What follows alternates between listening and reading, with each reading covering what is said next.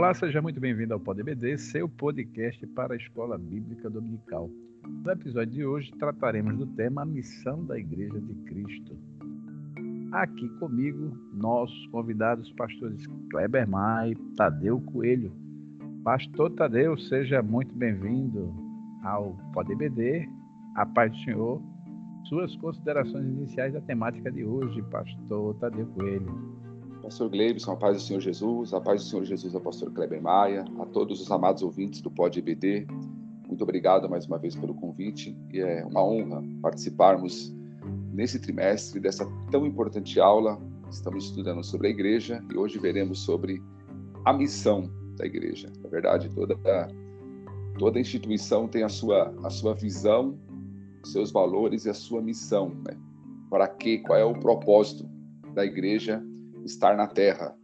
É sobre isso que estudaremos neste episódio e que a boa mão do Senhor esteja sobre nós. Muito obrigado. Amém. Pastor Kleber Maia, meu companheiro de todas as edições, eu queria dizer dessa lição, alguém que chega, que está ouvindo, acompanhando os quatro episódios, Pastor Kleber, a sensação que eu tenho, e pode ser que alguém faça parte desse grupo dos, dos que vão pensar que a lição de hoje é igual às, vamos dizer assim, às três que já passaram, né? Ou às quatro, bem dizendo. Mas não é, né? Tem a sua particularidade, porque nós falamos de missão. Cada lição também tratou um pouco da missão da igreja, mas hoje o objetivo é focar especificamente no, na missão da igreja. E corrija se eu estiver enganado, pastor Kleber Maia. É isso, pastor Gleibson Andrade, a paz do Senhor, a paz do Senhor, pastor Tadeu Coelho, todos os ouvintes do Pod EBD. É sempre uma alegria estar aqui participando de mais um episódio, quinto episódio desse primeiro trimestre de 2024. E, de fato, nós temos aí uma lição que é diferente das outras, porém, estamos no mesmo contexto, né, que é a eclesiologia. O, o, foco, então, é falar da missão da igreja, sendo que dentro desse aspecto que a eclesiologia estuda, né? Nós tivemos um trimestre inteiro no ano passado, né, o último, para falar de missão ou de missões que a igreja faz. E hoje, então, falar aqui de missão da igreja como já falou bem o pastor Tadeu Coelho, aquilo que é o propósito da igreja. E essa lição é muito importante. Eu espero que, ao estudá-la, realmente o Espírito Santo nos desperte para nós entendermos por que razão a igreja está na terra, para que possamos então nos esforçar para cumprir esta missão e não é apenas de pregar o evangelho aos não crentes, mas também é de estar aqui cumprindo os demais propósitos. Alguém até já relaciona ao grande mandamento ou aos dois grandes mandamentos e à grande comissão esses propósitos da igreja para nós entendermos que de fato é isso que o Senhor espera de nós. Eu creio que a lição será muito importante para nos despertar para isso. Muito bom, cumprindo nosso nosso plano habitual, né? O plano de aula que está tá fazendo a reprise, por acaso alguém esteja chegando hoje no PodBD, nosso plano de aula sempre circula em cima de três questões que vão passear, obviamente, plenamente pelos três tópicos da lição, mas nós no final fazemos um pequeno embate aqui, o que classificamos e qualificamos como mesa redonda e Hora da Pimenta, onde a gente salteia aqui alguma coisa que lhe prepare né, para uma, uma questão mais apimentada que tratamos no final. Mas nossa primeira questão. Bom, como arautos, arautos também representa mensageiro de Cristo, qual a principal exigência, fidelidade ou criatividade na pregação? Como cumprir esta exigência, pastor Kleber Maia? Pastor Gleibson, nós vemos que, de fato, a missão da igreja ela é bem clara em proclamar o evangelho, né? Proclamar as boas novas de salvação de Cristo para todas as pessoas. Então, quando falamos de pregação, é um assunto muito sério que nós devemos não somente estudar sobre ele, pesquisar sobre ele, mas a cada dia estar crescendo nesse que é um importantíssimo ministério da igreja. O apóstolo Paulo diz que ninguém pode crer se não lhe for pregado o evangelho. Então a igreja precisa realmente estar atenta a isso, porque é isso que o Senhor nos mandou fazer. Agora, qual é então a exigência maior para aquele que vai pregar a palavra? Às vezes alguém pensa que a criatividade é muito importante, é falar algo que ninguém nunca falou nesse texto, é pregar usando um método diferente que chama atenção e cada dia parece que surge aí uma novidade de, de, de pregar em, em, em, em formatos diferentes, mas de fato, quando nós olhamos para o que a Bíblia diz sobre o assunto, lá na Epístola aos Coríntios, o apóstolo Paulo diz que nós somos mensageiros, ministros de Cristo, e ele diz no capítulo 4, verso 2, que o que se espera dos ministros é que eles sejam fiéis. Então, a fidelidade é a principal exigência para a pregação. Fidelidade a quê? Fidelidade à palavra de Deus, porque se nós pregamos a palavra, precisamos pregar aquilo que ela diz. E para que nós possamos cumprir essa exigência, porque nós falamos aquilo que Deus diz na sua palavra. Às vezes alguém lê um texto qualquer e diz: Olha, Deus está dizendo isso, e ele sai fazendo ali uma aplicação, às vezes de uma forma alegórica, e, e dizendo que Deus está falando aquilo, mas não é assim. Nós precisamos de fato dizer o que Deus diz na palavra, ou seja, os princípios que nós encontramos na palavra, para que nós possamos identificar esse esses princípios, primeiro nós precisamos, obviamente, fazer uma boa interpretação do texto.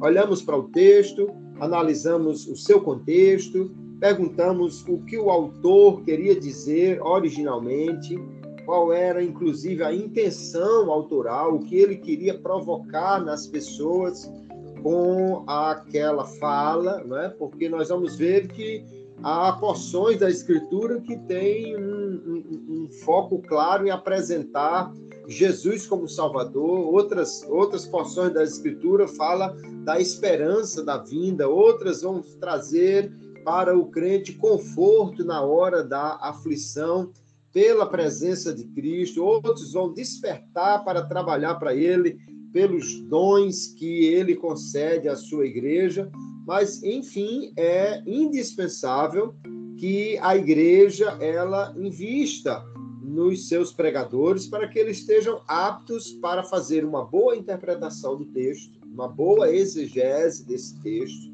identificar realmente qual é a ideia principal do texto e qual o princípio que nós extraímos daí para as pessoas que estão nos ouvindo e agora então ele vai poder pregar também atentando para aquela questão da intenção do autor. Né? Cada porção das escrituras tem um propósito, e quanto mais próximo desse propósito a minha pregação tiver, melhor eu estarei no quesito fidelidade para proclamar realmente a, a palavra de Deus com os princípios que ela apresenta e com o objetivo ou propósito que aquele texto tem para os ouvintes. Isso vale para o ensino, isso vale para a pregação, isso vale realmente para toda a comunicação da palavra de Deus e especialmente para aquele que proclama a, a mensagem de Cristo, o Evangelho, porque o Evangelho de Deus é poder mas ele precisa ser pregado com a fidelidade. Né? Eu gosto de dizer aos meus alunos de homilética, às vezes que estou dando aulas sobre o assunto, que eles imaginem que Cristo está sentado na primeira fileira de banco, de cadeiras, ouvindo o que eles estão dizendo, para que eu possa pregar e entender que Cristo está é, dando sinal de positivo que, de fato, ele disse aquilo na palavra que eu, que eu li e que eu estou explicando, porque Paulo diz: nós falamos de Deus na presença de Deus. Então, Jesus está ouvindo cada mensagem que nós pregamos. A grande pergunta é: será que ele está lá dizendo, muito bem, foi isso mesmo que eu disse? Ou será que ele está dizendo, eu, eu disse isso? Não, acho que eu não disse isso, não foi isso que eu quis dizer. Então, para isso é fundamental que todo pregador invista em bons livros de interpretação bíblica, bons livros de exegese. A exegese bíblica tem regras que precisam ser cumpridas. É preciso que ele invista também em bons comentários que normalmente vão ajudar a compreender o contexto, inclusive o contexto cultural, histórico, contexto geográfico, econômico, para que ele possa entender bem aquela passagem e estude também a homilética, porque você pode ter uma boa mensagem, mas não saber comunicá-la de uma forma que realmente as pessoas entendam e apliquem à sua vida. Por isso, é fundamental que cada pregador esteja preparado. Nós, às vezes, vemos as pessoas é, preocupadas em estudar outras coisas, mas é, na hora da pregação, alguém cita até equivocadamente o Salmo 81, dizendo: Não, abre, abre a tua boca que eu encherei. Quando o salmista lá, ele não está falando, sem dúvida nenhuma, de palavras vai colocar na nossa boca, mas sim de Israel no deserto e como Deus providenciou o maná. Ele está falando de abrir a boca e Deus encher de comida. Não tem nada a ver com pregação. Pelo contrário, quando Paulo fala sobre pregar a Timóteo, ele diz que ele deve se esforçar, que ele deve fazer com que as pessoas vejam o seu desempenho cada vez melhor em ler, em estudar, em meditar nas escrituras, para que ele possa, então, com fidelidade, pregar esta palavra. Então, é o quesito 01 para a pregação é fidelidade e devemos nos esforçar para sermos realmente fiéis àquilo que o texto apresenta na hora de proclamar a mensagem para os ouvintes. Muito bom. Pastor Tadeu, o que dizer dessa boa e ampla resposta do pastor Kleber? Pastor Gleibson, pastor Kleber, enquanto o pastor Kleber expunha a sua, a sua resposta, eu fiquei imaginando que se nós fizéssemos essa pergunta para os pregadores que estão espalhados pelo Brasil, que resposta, acredito que a maioria responderia que é a fidelidade. E realmente é, como o pastor Kleber bem colocou. Precisamos ser fiéis às Escrituras. Precisamos pregar a Bíblia e toda ela. Mas quando vemos a pregação na prática, sobretudo no meio pentecostal, do qual fazemos parte, fazemos parte, em muitos lugares vemos verdadeiros shows de oratórias, linguagens extremamente técnicas, né? uma retórica apelativa ao emocional apenas, né? O que dizer, por exemplo, dos apelos que são feitos hoje nos nossos, né? Para que haja contagem ali de quantas pessoas, para a pessoa poder colocar no currículo, né? Quantas pessoas ela ganhou para Cristo. Aí não, não tem limite para essa criatividade desse povo, infelizmente. E tudo isso leva muita gente à ideia de que a Bíblia e a sua mensagem é insuficiente. Ou seja, a Bíblia precisa das nossas técnicas para cumprir o seu objetivo. Principalmente no nosso meio, quem, é, quem tem o chamado, a vocação para o ensino, sofre muito. Quantas vezes eu já me peguei no culto me questionando, meu Deus, mas o que é mais importante, a mensagem em si ou é a forma como a pessoa prega a mensagem, né? Por outro lado, até para a gente fazer um contraponto aqui e não sermos assim rígidos demais, né? Não podemos negar a, a função da criatividade, até porque a gente pode entender que Deus deu essa capacidade ao homem, né? E, e, há momentos em que a criatividade ela é benéfica. Quando ela é benéfica? Quando ela serve para expor melhor a palavra, para ilustrar a palavra, para tornar a, a, mensagem mais vívida, mais clara, não é verdade? A criatividade é positiva quando ela utiliza-se de recursos, por exemplo, como a, a, as metáforas, simbologias, o próprio Senhor Jesus, que pregava por meio de parábola, isso é uma forma de criatividade. É, é você expor a, a, a, mensagem de uma maneira mais, mais vívida, mais rica, né? mais clara, e sempre no sentido de contextualizar esta mensagem para o público no qual você está falando, porque muitas vezes essa contextualização ela envolve sim o quesito criatividade, na é verdade, para ilustrar essa verdade. Mas quando essa criatividade então é prejudicial, quando ela tira o foco da palavra e traz é, é, é, para si própria, né? Pra, a ilustração se torna mais importante do que a mensagem em si.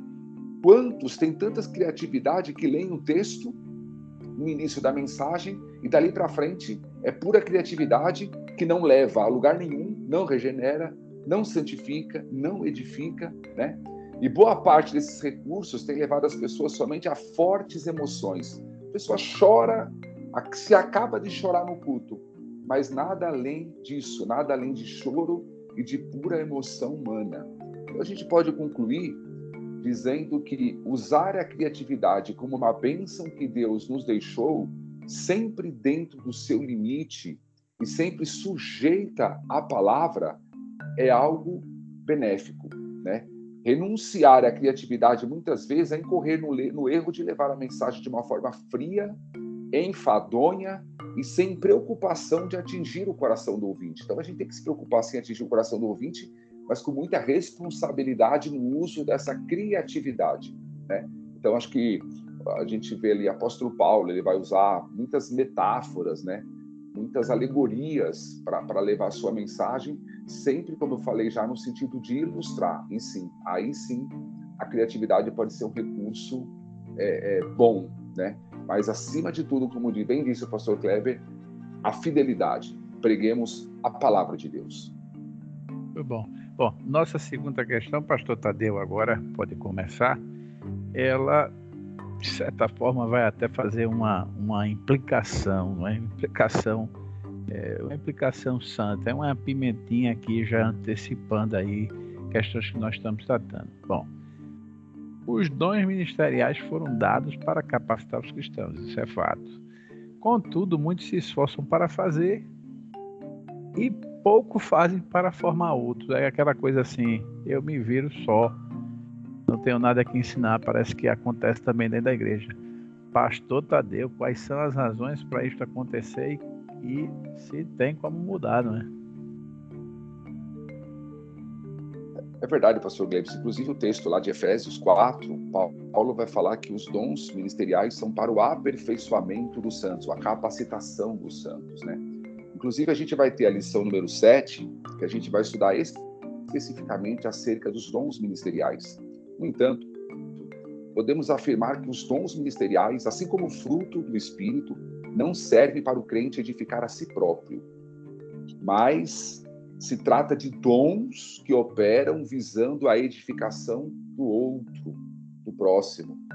É, eu acho que eu não me lembro de outra coisa que a Bíblia fale que sirva para edificar a si própria, a não ser a língua, as línguas estranhas, né? Quando não é a pessoa fale, ela mesma é edificada, né? Agora, os dons ministeriais, o fruto do Espírito, os dons espirituais é sempre na edificar, visando o outro, né? Então, diante disso, parece até que nós vivemos um paradoxo, porque ao mesmo tempo que é, os crentes querem ser portadores de dons, eles não querem servir para edificação do próximo. Infelizmente, isso é influência de uma mentalidade individualista dos nossos dias. Para comprovar essa verdade, basta nós olharmos para a dificuldade atual que nós temos de buscar pessoas para exercer certos serviços na igreja, sobretudo aquele serviço que fica ali meio escondido, aquele que ninguém vê. A gente tem dificuldade tudo isso daí por quê? Porque hoje nós temos uma dificuldade de servir, né? A dificuldade atual hoje é nos servir. Na verdade, não hoje, mas né, na época do Senhor Jesus já havia essa dificuldade. Basta nós olharmos ali para a última Santa Ceia, e todos estavam assentados, mas ninguém queria levantar para pegar a toalha, o balde com água ali e lavar os pés dos demais, né? Então, quando a gente pensa em formação de discípulos, parece que a dificuldade é parecida. Existe um livro chamado A Treliça e a Videira. Se eu não me engano, é da editora Vida Nova, são de dois autores, se não me falha a memória, australianos. E neste livro, é, a, a, a e a Videira, eles comparam a igreja com essa treliça e essa videira, ou seja, a treliça é aquela estrutura que tem ali na cerca, né, que sustenta a videira. Então eles vão dizer o seguinte: a igreja é semelhante, a videira representa a vida da igreja e a treliça representa o que sustenta o funcionamento da igreja. Então, quando a gente pensa ali na, nos dons, né, nos ministérios, está muito mais relacionada à questão da treliça, que é aquilo que vai sustentar a videira. Então, eles dizem o seguinte: não adianta nós termos uma treliça muito nobre de ouro se a videira estiver morta. Né? A treliça é apenas para sustentar a vida da igreja. E muitas igrejas estão hoje nessa situação, porque possuem uma estrutura perfeita, mas não possuem vida. Elas e aí o que acontece? Hoje nós temos no nosso meio se trabalha muito com voluntários ou até mesmo com profissionais, mas não se trabalha com discípulos, né? E aí a igreja se transforma em verdadeira máquinas de produzir eventos, um centro de evento. E muitas vezes o foco é construir um império e não uma igreja, sendo que a igreja verdadeira, que é o assunto do trimestre, ela precisa de discípulos. E gerar discípulo requer tempo, requer dedicação. Gerar discípulo envolve um alto custo, né? Nossas igrejas, Assembleias de Deus, cresceram formando discípulos. E para isso que nós e é para isso que nós precisamos voltar. E aí, pastor Kleber e amados irmãos, é, pastor Gleibson, eu estava pensando que na, na, na, na, fórmula como Deus fez com que as nossas igrejas crescessem no Brasil, havia muitos trabalhos de orientação em pequenos grupos. A gente não usa o termo célula, mas era um culto doméstico, né?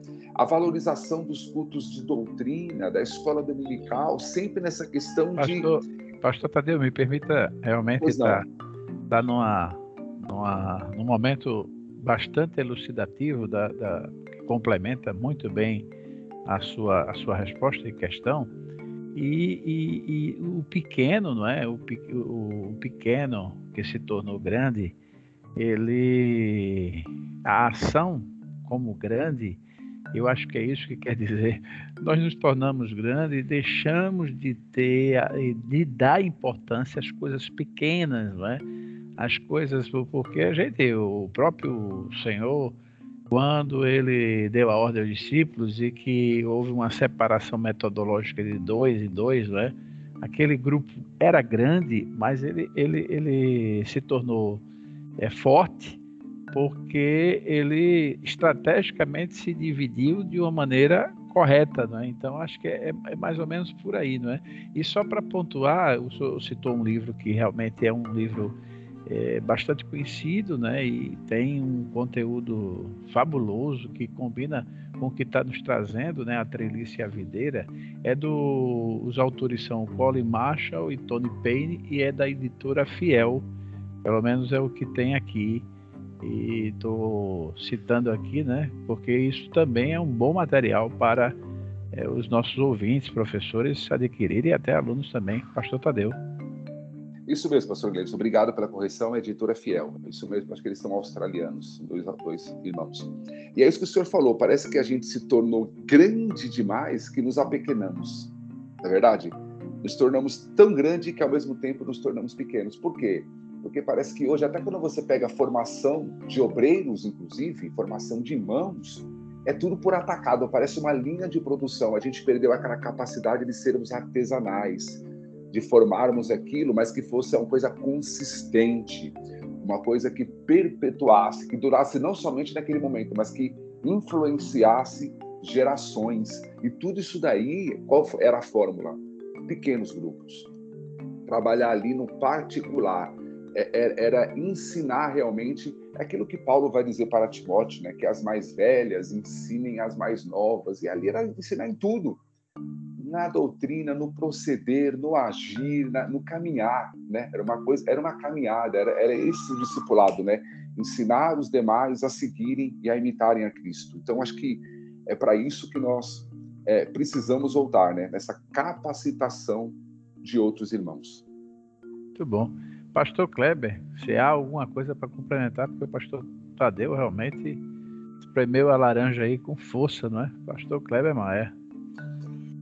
De fato, pastor Gleibson, temos aí uma excelente resposta do pastor Tadeu Coelho. Nós precisamos atentar para essa questão tão importante, né? Os dons são dados para que outros sejam beneficiados, edificados.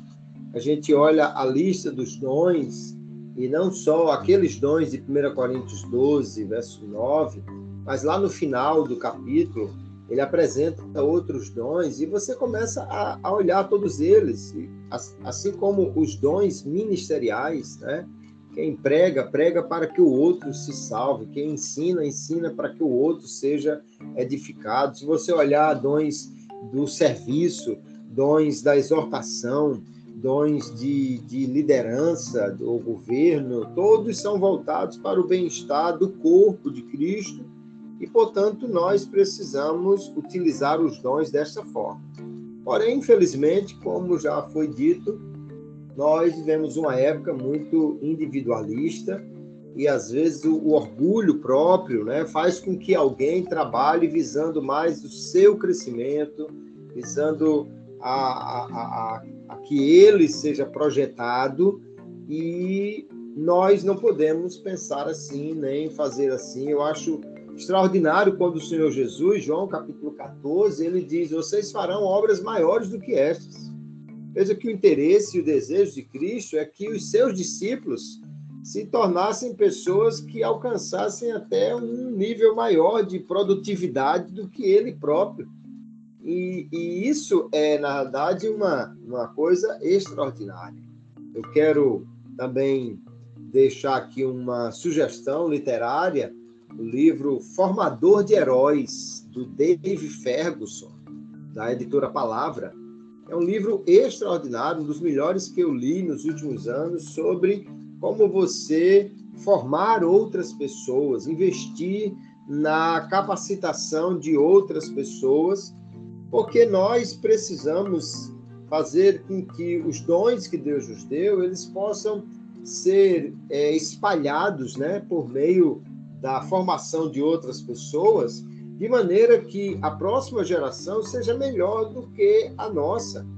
Se a próxima geração de pregadores, de pastores, de professores de EBD, se ela não for melhor do que a nossa e do que as que vieram para trás, então a igreja não está crescendo, ela está diminuindo. Qualquer professor, pregador, pastor, qualquer líder esteja pensando em ele ser maior e formar alguém apenas para ajudá-lo, então ele pode estar, ou sem atentar-se para isso, pode estar prejudicando o crescimento da igreja e, portanto, contrariando totalmente aquilo que é o propósito dos dons que ele recebeu do Senhor. Nós devemos sim, é como o Senhor Jesus é trabalhar para que a próxima geração ela seja maior, faça mais do que nós fizemos. E tem uma, uma frase que o Dave Ferguson usa nesse livro que eu acho extraordinário, que ele diz: você deve ter a coragem de formar substitutos e não auxiliares. Não apenas alguém para lhe ajudar para que você tenha um ministério mais relevante, mas ter a coragem de formar alguém que possa substituir você e ainda melhor, né?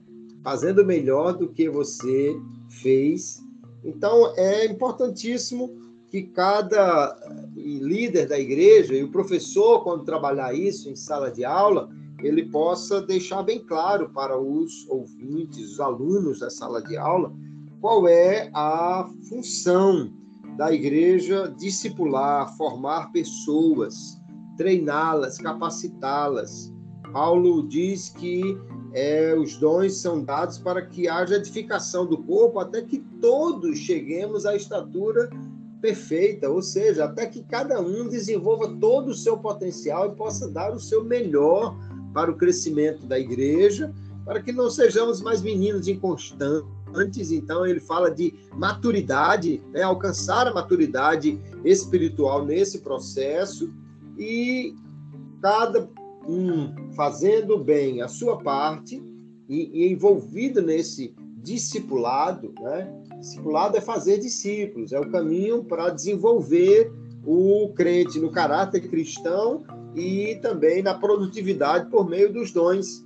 Cada um deve se esforçar para que eu possa ser, então, um instrumento de Deus para fazer outros crescerem e que eles cresçam mais do que eu, porque a próxima geração, então, terá um, uma igreja mais forte do que a que eu ajudei a, a edificar, e creio que esse é o grande propósito que todos devem ter em mente. Muito bom. Bom, nossa terceira questão. Há quem diga que a missão da igreja é social, é algo misturado, missional com, com social e finalmente, pastor Tadeu, qual o propósito dessa atividade que não seja meramente servir como isca para atrair o povo com promessa de uma cesta básica, parece coisa de político em campanha política, pastor Tadeu. Ao fim, é importante, mas também há quem despreze né, totalmente o social e deixa o povo sem pão. Jesus, eu acho que tem um caminho aí a seguir. Pastor Tadeu Coelho. É, Pastor Gleibson, excelente, excelente levanta, é, levantamento, inclusive, em relação à missão da igreja, porque o, o, social está envolvido na missão da igreja, eu acho que faz parte. É, aqueles que ou desprezam o social, acho que tem que olhar melhor para a parábola ali do bom samaritano, né? E quando nós falamos esse, nesse aspecto social da igreja, estamos falando do caráter da misericórdia que deve haver em nós qual o caráter dessa misericórdia. Seria muito triste se o caráter da misericórdia dos regenerados fosse apenas um caráter interesseiro, um marketing, né? visando apenas promover o meu ministério, promover a minha denominação, ou promover até mesmo um evento específico, porque é muito comum hoje em dia, vai fazer um evento, uma cruzada, e aí faz uma obra social que não é feito normalmente, na verdade, com o fim único de promover aquele evento. Isso é muito ruim. Isso é muito ruim, como o senhor falou. Isso daí a gente seria semelhante aos políticos em anos eleitorais, na é verdade. Paulo diz em Colossenses 3 e 12 que nós devemos nos revestir de entranhas de misericórdia. Nós somos um povo que gostamos muito de nos revestir de poder, isso é importante. Mas devemos também nos revestir de entranhas aí já fala muito forte, né? As entranhas, né? As vísceras. Tem é tudo que está por dentro, né? É, não, mais é o, profundo. O que não é aparente, o que não é aparente e que, e que ninguém vê, é aquela coisa. É de que, Exatamente. A, a palavra é, enfaticamente um marketing. O marketing trabalha muito do campo visual e Jesus vai lá dentro do coração, meu pastor Tadeu. Eu gosto muito daquela palavra, daquela passagem que o leproso se aproxima de Jesus ali rogando misericórdia em Marcos, e a Bíblia fala que as entranhas de Jesus se, se, se comoveram, né? ou seja, não era algo apenas, era, Jesus realmente sentiu a dor daquele homem. Então esse revestimento, ele é decorrente da salvação, ou seja, fomos vestidos de salvação e precisamos ser revestidos de misericórdia. E a ideia é que essa salvação deve contagiar os outros. Devemos fazer isso, é importante, não apenas aos domésticos da fé, mas a todos. Eu, eu conversava esses dias com um missionário que estava servindo a Deus num país perseguido, sob perseguição. Na verdade, é uma agência que dá apoio a esse país. E eles estavam dizendo que na, na pandemia, o governo daquele país não distribuía máscara para cristãos. Havia uma lista e quem fosse cristão não recebia as máscaras. O que aconteceu? Foi feita uma campanha e foram enviadas por, por muitas igrejas, muitos irmãos, várias máscaras para aquele lugar. Chegou tanta máscara lá, o que aconteceu? As máscaras do governo acabaram e a igreja estava cheia de máscara. O que, o que os irmãos fizeram? Começaram a distribuir máscaras naquela sociedade. Então, veja só, fizeram a todos, fizeram a todos, né? Eu mesmo tive a oportunidade é. de, graças a Deus, conseguir, na pandemia, atender pessoas da comunidade próximo da igreja. E não era, né, ó, venha no culto, não, pegue a sua cesta básica. Você, via, você está convidado a participar do culto, mas uma coisa não está condicionada a outra, né? E, e a ideia é que isso, essa entranha, esse caráter de misericórdia, deve ser algo natural. É, faz parte da nova natureza que nós recebemos, não é verdade? Então, o evangelho, a grandeza do evangelho, ela deve ser representada também por essas ações sociais. E muitos tentam se esquivar dizendo assim: não, isso daí é algo que pertence somente ao governo. Não, não. Fazemos parte disso também. Eu louvo a Deus porque muito tem sido feito. Muito, graças a Deus. Certa feita, eu atuei numa, num centro de, de, de, reabilitação de dependentes químicos em São Paulo. Inclusive, dava aula de escola dominical lá, mas a aula era no sábado de manhã.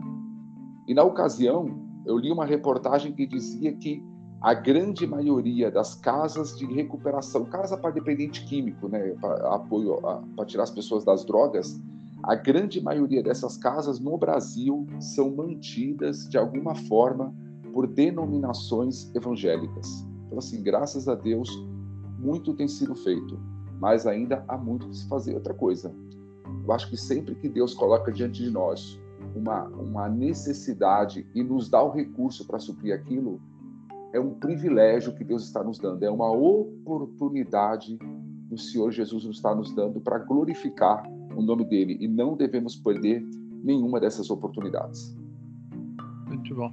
Pastor Kleber Maia, complemento aí essa questão, e é uma questão sensível né, para os dias atuais, que muita gente vende essa fachada de, da publicidade muito fortemente e também com um pouquinho daquela é, passar o, o mel no, no, bigode dos gatos, lamber, que é o social e que às vezes perde realmente a igreja, ou pode perder o foco, ou abandonar completamente o social, que é outra coisa errada. Pastor Kleber. Pois é, Pastor Cleibson, a questão social ela é de fato importante e como já falou bem o Pastor Tadeu, é exatamente a expressão da misericórdia da igreja para aqueles que estão em situações difíceis. Então, a, a, a misericórdia, ela é algo que está no coração do Evangelho.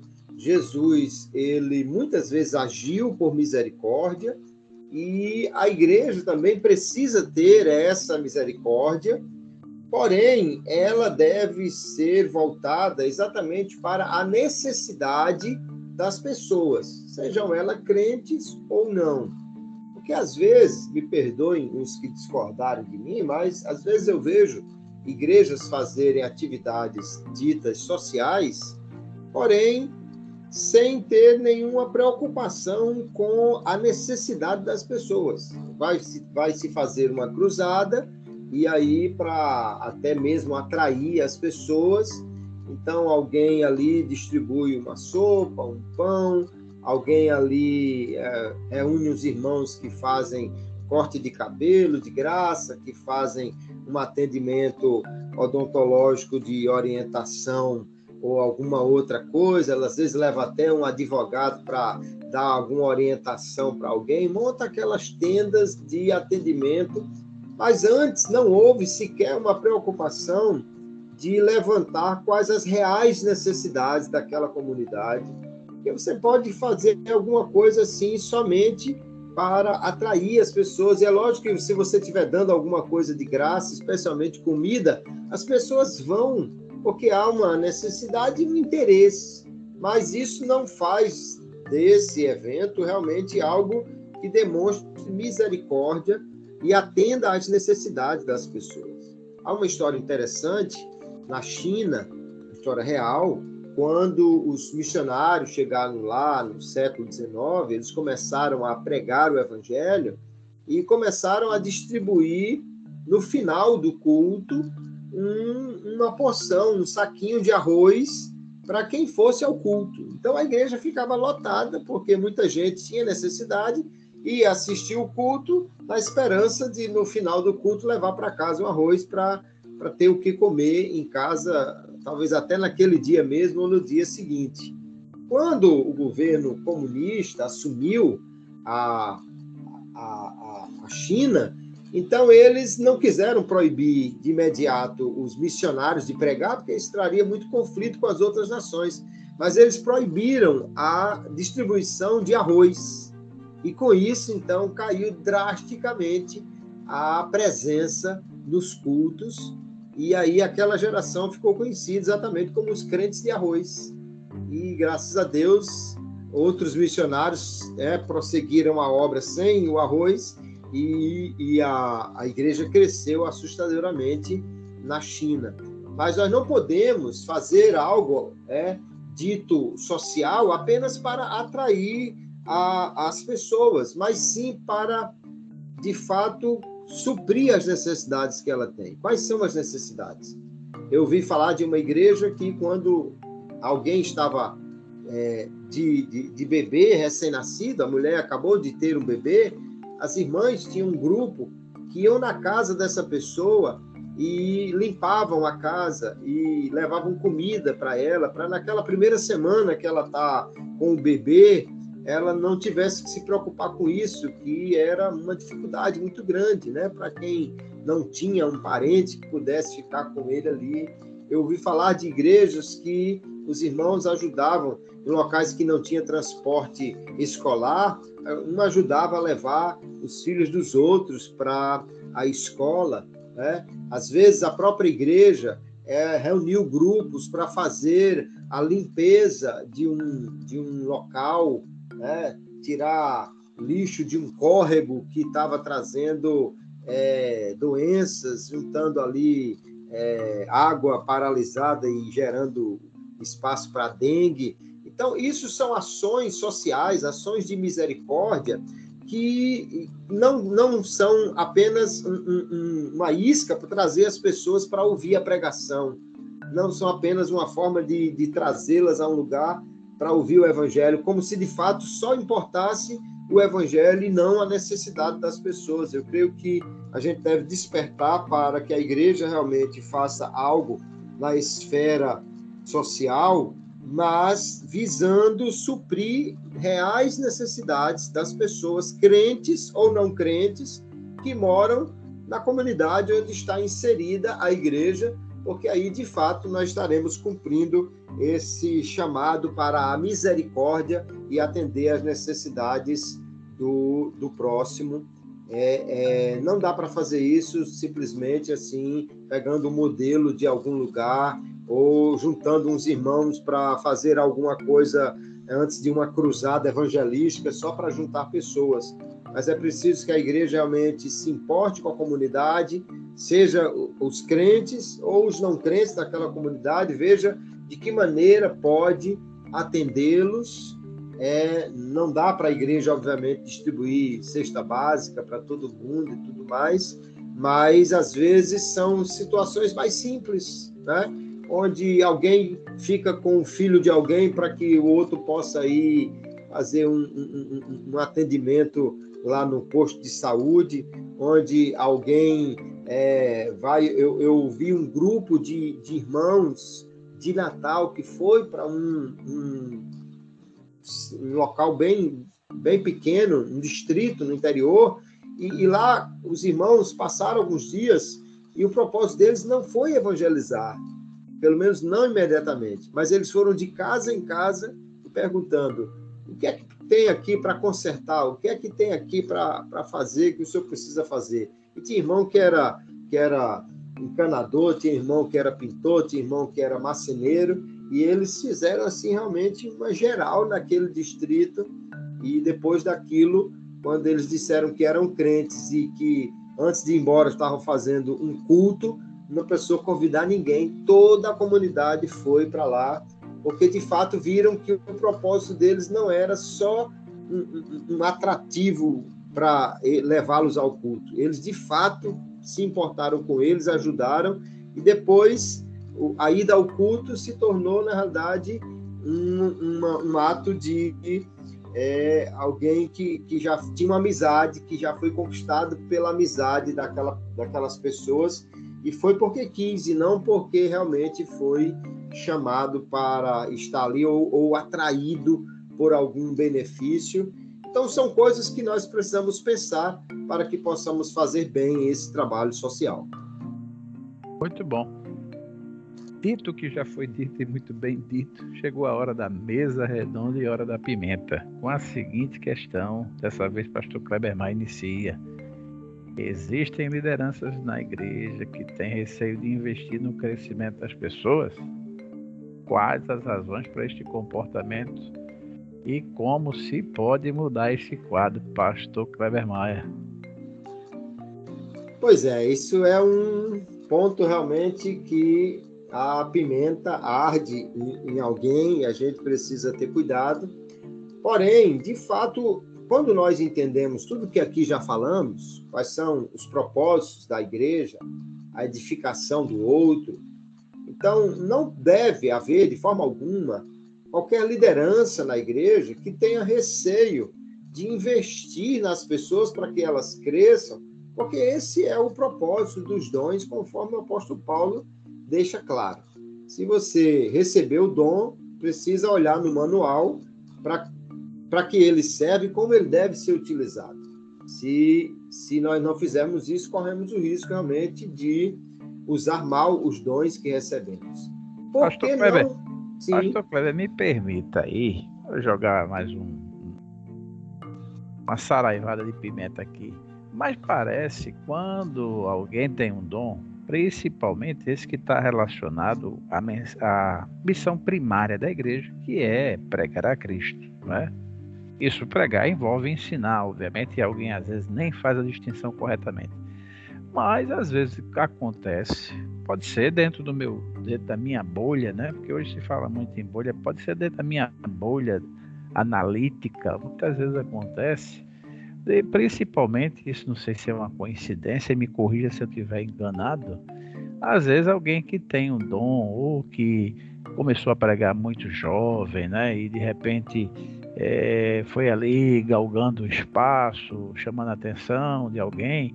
E essa pessoa às vezes não se dedica tanto à questão mais sistematizada, que é muito mais o campo de, do, do, do professor, daquele que tem mais a, a missão com um caráter mais pedagógico desse, dessa natureza e muitas vezes acontece do, do, do pregador, do mensageiro, é, até de certa forma, é, não vamos dizer desprezar, mas em função dele ter aquilo, é como se ele tivesse uma capa né, que torna ele é, um, Superman, fazendo uma missão primária, que, a que mais tem vitrine na igreja, e aí ele pode desprezar uma formação, um curso é, com um professor que não é tão conhecido como ele, que prega e, e às vezes não quer ir à escola teológica. Me, me, me corrija se eu estou enganado, mas parece que realmente o dom às vezes municia alguém de não fazer, não atuar em campos que ele não seja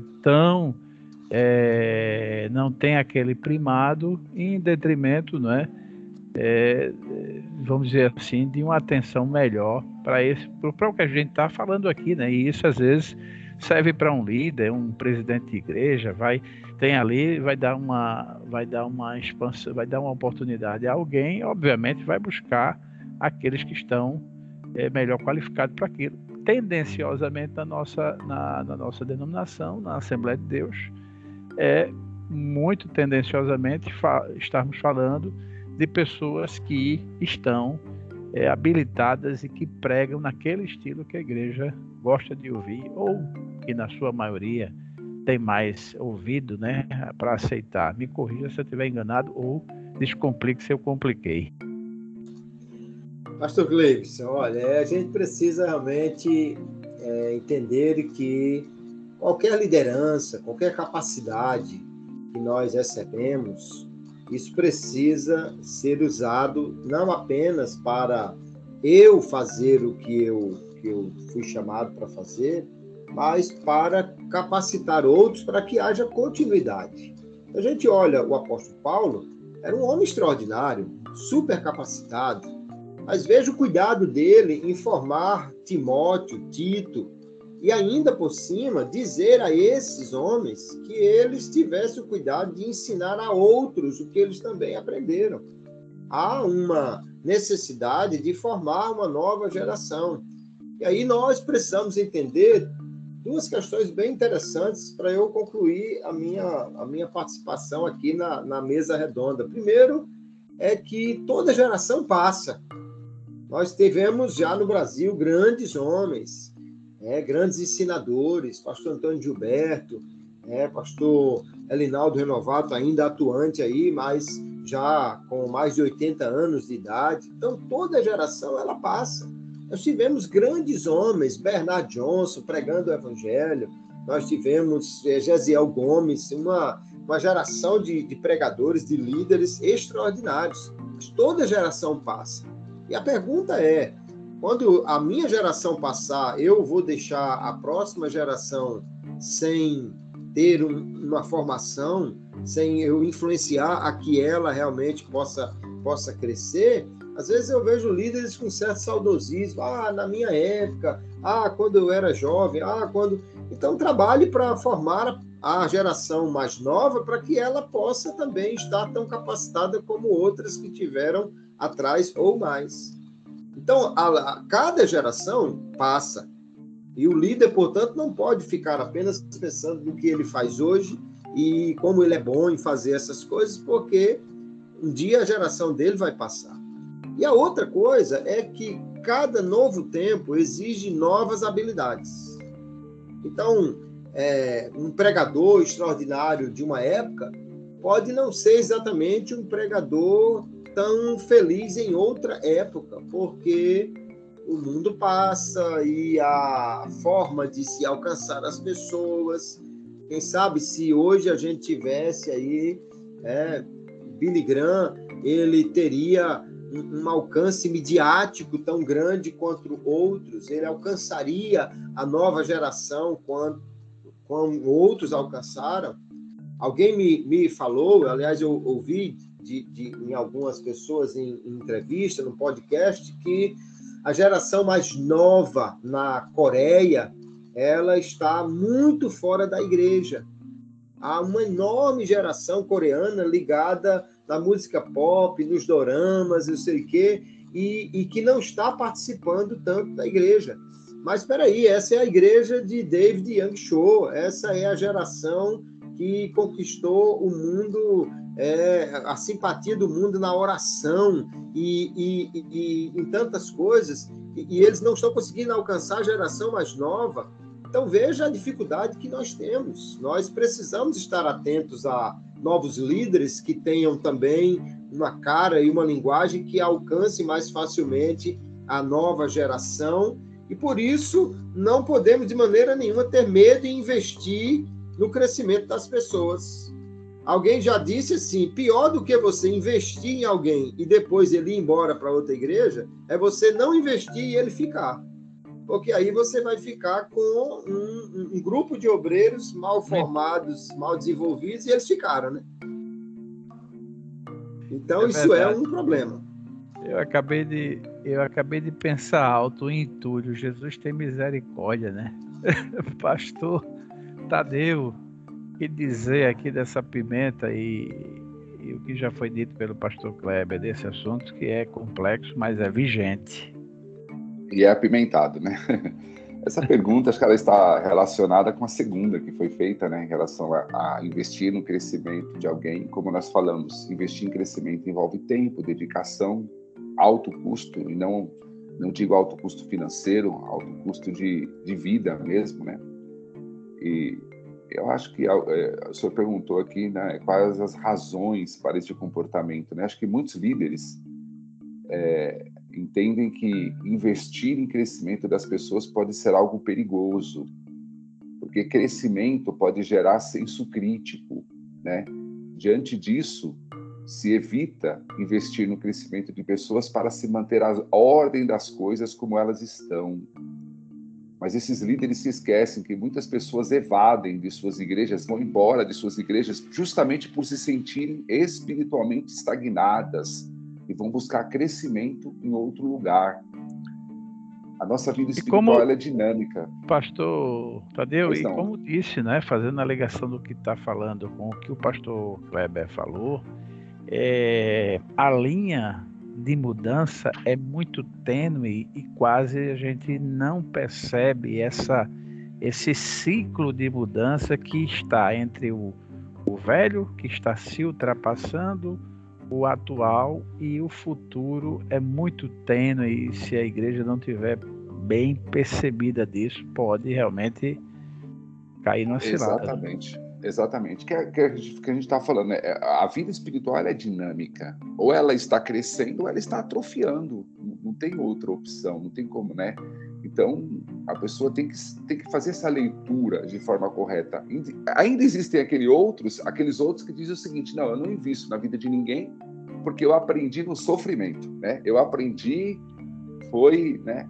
É, nas agruras da jornada. Então, tem que todo mundo aprender como eu aprendi. E aí, eu não vou dar de mão beijada para ninguém aquilo que eu conquistei na batalha da aflição. E aí, eles não investem, né? Acho que todo mundo tem que aprender. Eu mesmo, eu fui colocado numa congregação para dirigir a primeira vez assim, vai lá e dirige lá. Eu nunca tinha é, passado por um curso, por um treinamento, e tá lá, né? É, dois filhos pequenos na ocasião, depois veio a terceira. E aí você aprende assim, então fala, então tô, vou, a pessoa, todo mundo tem que aprender desse jeito. Não é assim.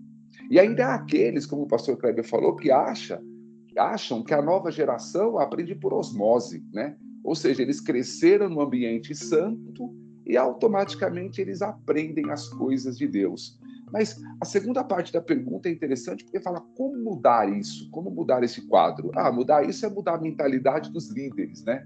Mas fala, espera aí, mas como é que eu mudo a mentalidade dos líderes, né? Isso daí está fora do meu alcance, né? E aí a gente corre o risco de terceirizarmos essa responsabilidade, né? Não, nós devemos saber que faz, é, nós podemos fazer parte nisso. Como? Aí eu volto à questão número dois: investindo na vida de pessoas que nos cercam.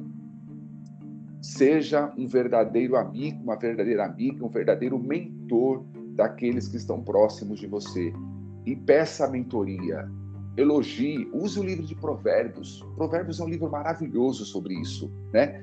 Inclusive, lá em Provérbios está falando, né? Como, como o ferro afia o ferro, assim o amigo se afia no contato com o seu próximo numa, numa das versões. Então, essa verdadeira amizade, elogie, repreenda com amor, aconselhe, ouça. Fazendo isso, você estará proporcionando crescimento na vida de alguém. Sem esse tipo de amizade, a gente fica desafinado, né? A igreja precisa urgentemente de mentores e nós podemos ser um, nós podemos ter um, né? Ou seja, aqueles líderes que estão próximos, disponíveis, acessíveis, como já falamos hoje nesse episódio, nós criamos um ambiente de liderança distante, uma liderança importante demais para ouvir. São apenas promotores de eventos, estão ocupados demais para se dedicar a, a uma pessoa específica, a um grupo pequeno específico, né? É, e aí você gera essa mentalidade de uma liderança grande demais, de uma liderança importante demais esses dias eu até conversava com o pastor Daniel Carlos aqui em Campina Grande, a gente até brincava, né, que você hoje coloca um jovem na frente de um grupo de mocidade para ele liderar, ele já, ele já se autodenomina presidente da mocidade de tal lugar. Olha, olha só, né? Pronto. Aí já, já vê que a liderança já se corrompeu, né? Que diferença ele fará na vida de alguém? Nenhuma, nenhuma. Então, o conceito está errado. Então, precisamos de pessoas que queiram influenciar além da sua geração. Líderes, pessoas. E quando eu falo de líderes, irmãos, por favor, não entenda como algo muito grande, não. Eu digo de você influenciar e deixar marcas profundas na vida de alguém. Isaac Newton dizia o seguinte: se eu vi mais longe, foi por estar nos ombros dos gigantes. Ou seja, ele teve mentores. Moisés foi mentor de Josué, Elias de Eliseu, Paulo de Timóteo, Pedro de João Marcos. Ou seja, a Bíblia está repleta de mentores. Veja, o objetivo não era apenas voltado para multidões, mas de gerar filhos verdadeiros na fé e na caminhada. Estamos preocupados demais com a treliça, estamos nos esquecendo da videira. Que Deus em Cristo nos ajude. Bom, para dizer que fechamos com chave de ouro, falta agora mesmo é as considerações finais, Pastor Tadeu. Pastor Gleibson, Pastor Kleber, muito obrigado. Foi uma honra estar com os senhores mais uma vez. E quando, amados irmãos, amados ouvintes, sempre um privilégio, um prazer estarmos juntos. Que Deus continue abençoando a nossa querida, querida escola dominical. Sua classe, professor. Você que tem lá ensinado, professora, não é em vão. É você que tem se dedicado com a sua revistinha, com a sua Bíblia. Não importa se é uma classe com 5, com 10, com 50, com 100 alunos. Que Deus te abençoe. E essa lição nós falamos sobre missão da igreja. E missão é um termo que está associado a desafios. E nós vimos que não são poucos e que não são simples. Mas a graça de Deus está conosco. Que Deus nos ajude, que Deus nos abençoe a, a, a cumprirmos esses desafios, a vencermos esses desafios com excelência, com a unção do Espírito, como o pastor Kleber falou no início, com a direção, com a fidelidade à palavra de Deus. Pastor Gleibs, pastor Kleber, amados ouvintes, muito obrigado. Fiquem na paz do Senhor. Amém. Pastor Kleber Maia, meu companheiro de todas as edições, o que da sua palavra de consideração final, esse bom tema que tratamos hoje, a mim foi muito edificante. Acredito também para os ouvintes do Poder BD.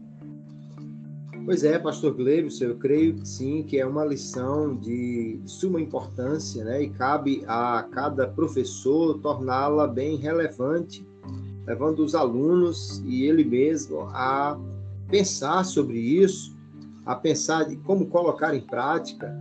Não é apenas para nós entendermos qual é a missão da igreja, mas que sirva para nós fazermos uma autoanálise se nós estamos cumprindo essa missão como devemos ou o que podemos fazer para melhorar a forma como estamos cumprindo a missão da igreja. E oro para que realmente seja um tempo de desafio, um tempo de crescimento, um tempo de investimento em pessoas e que possamos assim ver a igreja do Senhor Jesus cada vez mais preparada e cumprindo com fidelidade e amor aquilo que o Senhor espera de cada um de nós eu creio que o desafio está lançado e que cada professor assuma esse compromisso levar a sua classe a realmente colocar isso em prática. Muito bem, eu quero agradecer de coração a você, ouvinte do BD, que compartilha, que vai lá, comenta.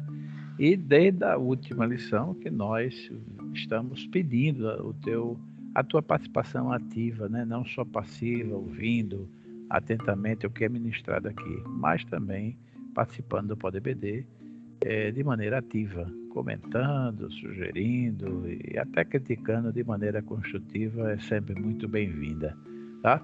A você, meu muito obrigado e também quero agradecer a boa contribuição do pastor Kleber Maia no dia de hoje e o pastor Tadeu Coelho, sem o qual a presença dos dois não teria o episódio do PodBD.